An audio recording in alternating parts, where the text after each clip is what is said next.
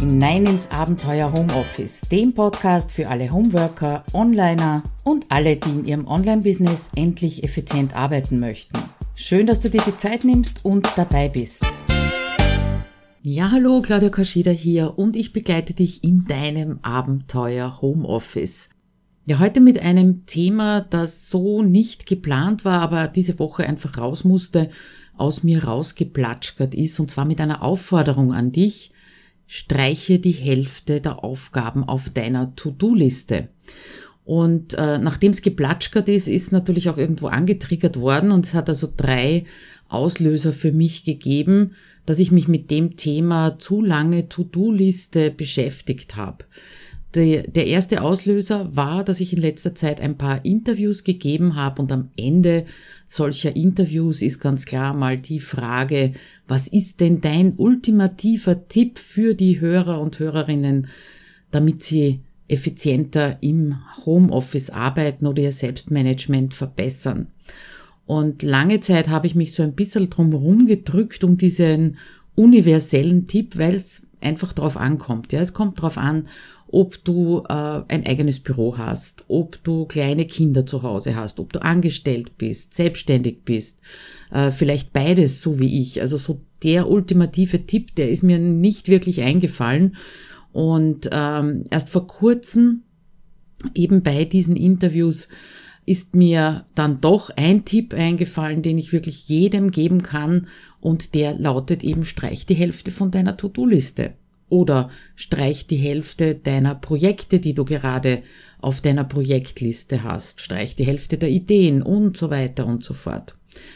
Ja, das war also der erste Auslöser. Der zweite Auslöser war dann eine E-Mail von einem Kunden, der meinen Trello-Kurs gekauft hatte. Und äh, wenn du also den Trello-Kurs kaufst, bekommst du dann nach ein paar Tagen erstmal eine E-Mail, und da frage ich meine Kunden, was sind denn die Projekte, die momentan anstehen, die du vielleicht mit Trello besser organisieren möchtest? Ja, und da kam eben eine E-Mail von einem Kunden und äh, war sehr ausführlich und hat mir eben geschildert, welche Projekte alle am Plan stehen. Und da habe ich schon mal die Luft angehalten, weil es sehr, sehr viele waren. Und gleichzeitig war aber in der E-Mail auch die Erkenntnis von ihm, ähm, das ist zu viel das kann sich eigentlich nicht ausgehen. Äh, das sind einfach 80 Stunden Wochen, die ich da eingeplant habe. Ja, meine Antwort natürlich in Richtung streich die Hälfte und konzentriere dich auf die andere Hälfte. Und dann kam wieder eine E-Mail retour, so leicht empörter Unterton, das ist natürlich meine Interpretation, ganz klar, ah, das geht nicht. Ich kann nicht die Hälfte streichen weil äh, ich möchte das und das erreichen in der und der Zeit und damit sind die 80 Stunden, die sind Minimum. Unbedingt müssen gemacht werden, da fahrt die Eisenbahn drüber. Ja, und die dritte, äh, der dritte Auslöser war dann eine Diskussion auf dem Privatprofil einer lieben Freundin, die mm, emotional ein bisschen angeschlagen war und dann eben ihre Community gefragt hat, wie macht ihr das eigentlich als Selbstständige, wenn es euch nicht so gut geht oder wenn es ähm, in eurer Familie irgendeine irgendeine, äh, nicht unbedingt Katastrophe, aber irgendetwas gibt, das deine Aufmerksamkeit erfordert. Und da habe ich ganz spannend gefunden, die unterschiedlichen Antworten.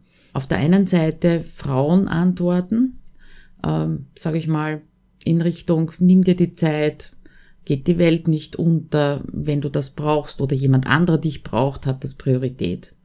Und auf der anderen Seite, leider Gottes, muss ich es sagen, nur von Männern gekommen, was natürlich nicht heißt, dass alle Männer so denken, aber eben in dieser Diskussion nach dem Motto, du hast da Pech gehabt, ja, deine Kunden kommen zuerst, das ist das Leben, das ist die Selbstständigkeit, Augen zu und durch. Wurscht, wie es dir gerade geht. Ja, und das war also dann der letzte Auslöser, dass ich mir gedacht habe, das kann es nicht sein. Dafür sind wir nicht selbstständig geworden und dafür arbeiten wir nicht im Homeoffice. Jetzt lässt sich ganz einfach und ganz leicht sagen, streich die Hälfte, aber ich möchte dir an einem Beispiel ein bisschen klarer machen. Stell dir nämlich vor, dass du in einem Team arbeitest, beziehungsweise äh, für ein Team verantwortlich bist. Das heißt, du bist der Häuptling und teilst die Arbeit deinen Teammitgliedern zu. Kann zum Beispiel auch sein, dass du mit virtuellen Assistenten zusammenarbeitest, dann hast du dieselbe Situation, ohne dass alle angestellt sind. was ist dein erster Gedanke, wenn du etwas vorbereitest für eines deiner Teammitglieder? Ich bin ziemlich sicher, dass du dir da nicht denkst, boah, jetzt drücke ich der so richtig viel rein, damit sie weiß, wo der Chef wohnt. Kann ich mir nicht vorstellen, dass du genauso denkst. Das heißt, wenn du deine To-Do-Liste jemand anderen geben müsstest, wie würdest du dann handeln? Was würdest du demjenigen auf die Aufgabenliste schreiben oder was tust du sogar, wenn du mit virtuellen Assistenten oder sogar Angestellten arbeitest? Noch ein Beispiel aus meiner Praxis. Vielleicht hast du schon mal mitbekommen, ich bin ja angestellt in der IT, 20 Stunden in der Woche. Und bevor ich eben in die IT gewechselt bin, war ich Abteilungsleiterin für die Abteilung Datenerfassung und habe so an die 30 Leute unter mir gehabt. Die Abteilung gibt's inzwischen nicht mehr, sage ich mal, weil es Internet gibt. Aber damals war es noch so, das ist doch lockere 25 Jahre her, damals war es so, dass wenn die Firmen versucht haben, an Adressen von Interessenten zu kommen, ist das sehr oft über lustige Gewinnspielchen gelaufen. Ja, das heißt, du hast irgendwo Postkarten gefunden, da konntest du entweder einen Fußball gewinnen oder sogar ein Auto gewinnen, hast das ausgefüllt mit deiner Adresse und deinem Namen, ganz klar, und hast das eingeschickt. Ja, und dann sind bei mir in der Abteilung eben säckeweise, postsäckeweise diese Kärtchen angekommen, diese Postkarten zum Erfassen der Daten, weil das war ja Sinn und Zweck, das, was wir heute machen mit E-Mail-Marketing, Social Media und ähnlichem, das wurde damals mit Postkarten gemacht. Gut, jetzt habe ich natürlich gewusst, wie schnell circa meine Mitarbeiter sind, die 30 Stück. Und nehmen wir an, da ist eine drunter gewesen, die hat 100 Adressen pro Stunde erfassen können. Ja, das war also schon relativ viel, aber 100 Adressen pro Stunde. Und diese Mitarbeiterin waren damals noch freie Mitarbeiter, keine Angestellten. Die kommt jetzt fünf Stunden zum Arbeiten. Wie viele Kärtchen, Adressen würdest du ihr auf den Tisch legen, die sie in den fünf Stunden abarbeiten sollte oder erfassen sollte. Könntest du sagen, fünf Stunden, 100 Adressen, passt, legen wir ja mal 500 Adressen auf den Tisch. Habe ich aber nicht gemacht, ich habe nämlich nur 400 Adressen hingelegt. Aus dem einfachen Grund, dass eine Mitarbeiterin auch Pausen machen darf. Ja, dass die Schlagzahl von 100 Adressen pro Stunde das Maximum ist, ja, unter den optimalsten Bedingungen, dass man die Adresse lesen kann und so weiter. Und weil sie sich vor allem gefreut hat, wenn die 400 Adressen erfasst waren und sie war fertig. Weil dann konnte sie entweder früher nach Hause gehen oder sich eben einen Nachschlag holen und etwas mehr machen. Und das habe ich natürlich in der gesamten Abteilungsplanung und Projektplanung berücksichtigt. Wenn du also jetzt dieses Team leiten würdest, dieses Team Datenerfassung, würdest du wirklich dieser Mitarbeiterin 1000 Adressen für fünf Stunden auf den Tisch legen, einfach so? Weil sie da sind, weil sie erledigt gehören? Ich nehme an, dass das nicht so ist. Und wenn das nicht so ist, dann frage ich mich halt immer wieder, wieso du dir so viel auf deine To-Do-Liste packst. So viel nämlich, dass du in der Früh schon weißt, während du sie schreibst oder auch nur anschaust, weil du sie am Abend vorher geschrieben hast, das wird sich nicht ausgehen, das ist eindeutig zu früh. Das heißt, du planst ja im Prinzip nicht deine Arbeit, sondern dein Scheitern und deinen Frust und deine Demotivation. Jetzt würdest du das bei einem Teammitglied nicht machen, machst es aber bei dir.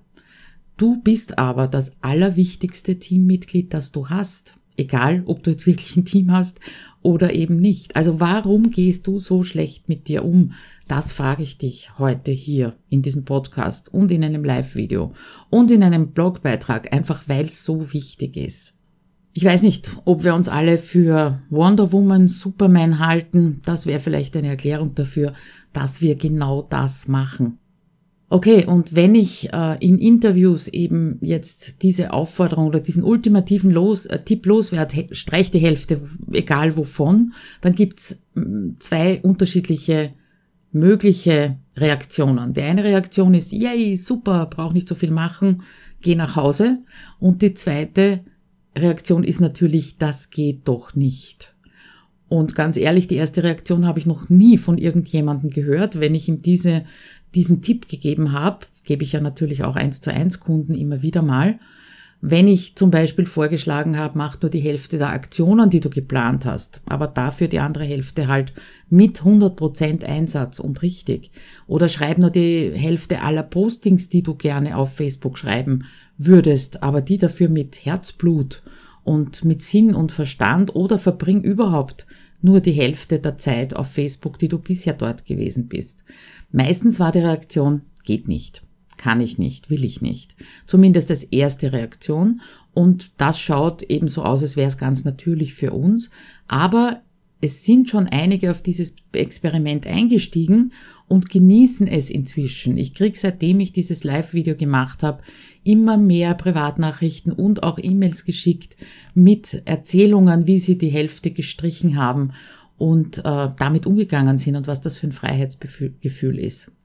Okay, das war jetzt die blanke Theorie. Ich würde ganz gerne ein bisschen in die Praxis gehen, nämlich in ähm, eine Art Trainingsplan oder ähm, eine Art Unterstützung für dich, praktische Unterstützung für dich, damit du dieses, das geht doch nicht, einfach bleiben lässt und es mal ausprobierst. Und ich würde dir gern zwei Fragen stellen, die dir zeigen, dass es doch geht. Also nimm mal von heute deine To-Do-Liste zur Hand und überleg dir bei jeder Aufgabe, die draufsteht und wenn du, und bei der du dich nicht traust, sie zu löschen, weil sie halt so wichtig, so dringend oder so sonst was ist, was ist das Schlimmste, das dir passieren könnte, wenn du das jetzt nicht erledigst, wenn du das jetzt streichst? Nicht verschieben, sondern wirklich streichen. Und wie schaut dann deine Antwort aus? Könnte zum Beispiel sein, da hast ein unangenehmes Telefonat vor dir aufgrund dessen. Oder die Reichweite deiner Fanpage sinkt. Leserinnen tragen sich aus deiner E-Mail-Liste aus. Oder du hast heute mal keine Zero Inbox. Dein Kunde wartet länger auf, was auch immer du für ihn produzierst. Oder vielleicht sogar du verkaufst ein bis zwei Stück von deinem Produkt weniger. Oder gehen wir mal ins Home von Homeoffice, der Fußboden bleibt staubig oder deine Kinder müssen sich ihr T-Shirt selbst bügeln und sind dann grummelig. Wenn deine Antworten auf die Frage, was ist das Schlimmste, was passieren könnte, wenn du das jetzt nicht machst oder das streichst, eine von diesen ist oder so eine ähnliche, dann kommt die nächste Frage. Wirst du das überleben? Ja, wirst du. Ganz definitiv. Und vielleicht nimmt das schon mal den Schrecken davon, äh, die Sache nicht zu tun oder diese Aufgabe einfach zu streichen. Und eine Zuseherin auf dem, äh, bei dem Live-Video hat dann noch einen guten Impuls gesetzt. Falls dir diese beiden Fragen immer noch nicht reichen, dann könntest du dich noch zusätzlich eine dritte fragen. Und zwar wird das, was ich mir jetzt im Kopf ausmale an Konsequenz überhaupt eintreten? Wirst du wahrscheinlich sagen, weiß ich nicht, aber das wäre doch mal eine Möglichkeit, das auszuprobieren. Und das zeigt auch sehr gut diese drei Fragen, dass es eigentlich nur in deinem Kopf ist. Die Wichtigkeit, die Dringlichkeit, alles, was mit Kite hinten dran ist und irgendwann gibt's das überhaupt nicht mehr, weil du vielleicht den Blick dafür verloren hast, was für dich wichtig ist, für dich persönlich, als bestes, als wichtigstes Teammitglied. Jetzt ein kleiner Trainingsplan, wenn du diese To-Do-Liste jetzt wirklich bei der Hand hast, was du tun kannst. Schau als erstes auf deinen Kalender, wie viel freie Zeit du zur Verfügung hast, diese, deine Aufgaben heute zu erledigen. Nicht diese Aufgaben, deine Aufgaben zu erledigen. Und wie viel Zeit du auch dir nehmen möchtest. Ja, also nicht, was rein theoretisch da ist, sondern wirklich, was du dir an Zeit nehmen möchtest weil dazwischen sind Kundentermine, dazwischen sind Meetings, Kinder, Kochen, was auch immer sonst noch anliegt. Und schreib dir diese Zahl bitte auf, diese Stundenanzahl, die du heute mit deinen Aufgaben verbringen möchtest. Nächster Blick geht auf deine To-Do-Liste. Vielleicht weißt du es, ich arbeite ja sehr gern mit der 1-Minuten-To-Do-Liste, weil ich da genau diesen Überblick sehr schnell habe. Was liegt heute an? Was liegt diese Woche an? Ähm, ja, schau mal drauf und schätz ab, wie lange du für welche Aufgabe brauchen wirst. Wenn da jetzt drei Aufgaben draufstehen, schreibe einfach daneben zwei Stunden, eine Stunde, drei Stunden. Schätz das mal, wenn du es nicht ganz genau weißt. Schreib's daneben und jetzt rechne dir aus, wie viel Stunden durch diese, du durch diese Aufgaben, die du da jetzt draufstehen hast, beschäftigt wärst, wenn du sie machen würdest. Und vergleich diese Stundenanzahl mit dem, wie viel Zeit du hast oder gerne verbringen würdest und akzeptiere, wenn es so ist, dass diese Aufgaben für die zur Verfügung stehende Zeit einfach zu viel sind. Und fang an zu streichen. Die Hälfte mindestens. Wenn etwas nicht gestrichen werden kann, weil es für einen Kunden ist oder absolut essentiell für eines deiner Pro Projekte, ist ganz klar, dann überlege dir zum Beispiel, ob du es verschieben kannst auf einen Tag, der etwas lockerer ist, oder ob du insgesamt das ganze Projekt auf etwas mehr Zeit ausdehnen könntest. Das wäre nämlich auch äh, mein Tipp an den zuerst genannten E-Mail-Schreiber, den Kunden von mir, wenn du drauf kommst, okay, du willst dieses Ziel unbedingt erreichen, dann frag dich doch einmal, muss das wirklich in dieser kurzen Zeit sein? Oder kann man da mal einen Monat draufpacken in die Planung, etwas mehr Zeit zu haben, um den ganzen äh, Prozess oder das ganze Projekt etwas zu entschleunigen und dir mal nur eine 70 oder eine 60 Stunden Woche zu gönnen, statt regelmäßigen 80 Stunden. Das wäre also auch noch eine Möglichkeit. Das ist vielleicht in deinen Augen ein sehr pragmatischer, vielleicht sogar sehr naiver Ansatz. Ja, das kann sein. Aber frag dich einmal, wie wird deinem wichtigsten Teammitglied, und du weißt, wer das ist, gehen, wenn es mit dem, was sich's vorgenommen hat, wirklich fertig werden würde? Ja, und in diesem Sinne bin ich gespannt auf deine Antworten und freue mich auf deine Kommentare unter abenteuerhomeoffice.at 054 ja, und dann würde ich sagen, wir sehen uns dort und ich wünsche dir einen tollen Tag, eine tolle Woche mit deiner halben To-Do-Liste. Bis dann. Ciao.